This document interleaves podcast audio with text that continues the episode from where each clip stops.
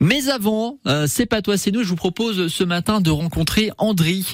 Il est venu euh, avec sa famille de Mariupol, la ville totalement détruite et euh, occupée aujourd'hui par les Russes. Andri parle de quelques semaines passées dans sa cave sans eau. Il va nous parler aussi de sa vie en Moselle et des projets qu'il a pour l'avenir. Tout ça au micro de Louba. Bonjour André, c'est très gentil de votre part d'accepter cet échange.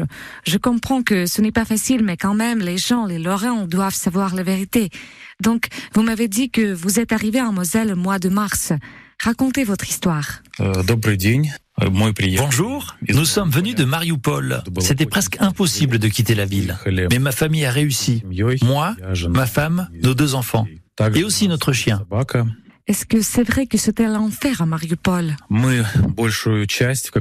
C'était pire. La plupart du temps, nous le passions dans la cave, parce que c'était dangereux de rester chez nous.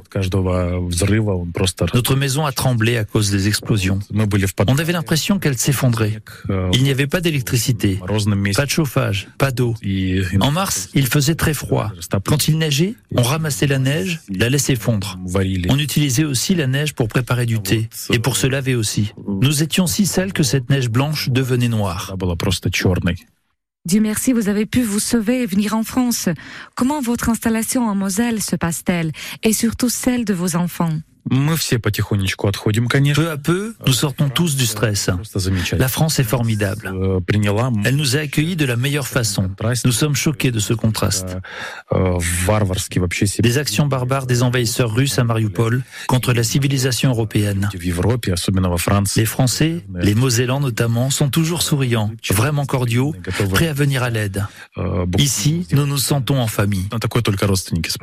Merci à la Lorraine pour cet accueil. Je sais que le plus grand problème pour les Ukrainiens en France, c'est de trouver du travail. Qu'est-ce que vous en pensez?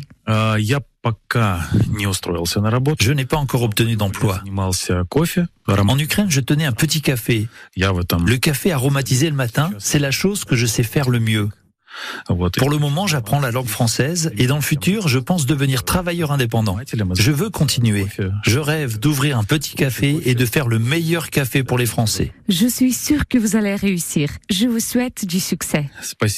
Merci. Et du succès à l'armée ukrainienne. Heroyam Slava, je vous promets André de goûter votre café un jour à Mariupol libéré et florissant. Et pour l'instant, je vous souhaite tous les meilleurs à vous et à votre famille en Moselle.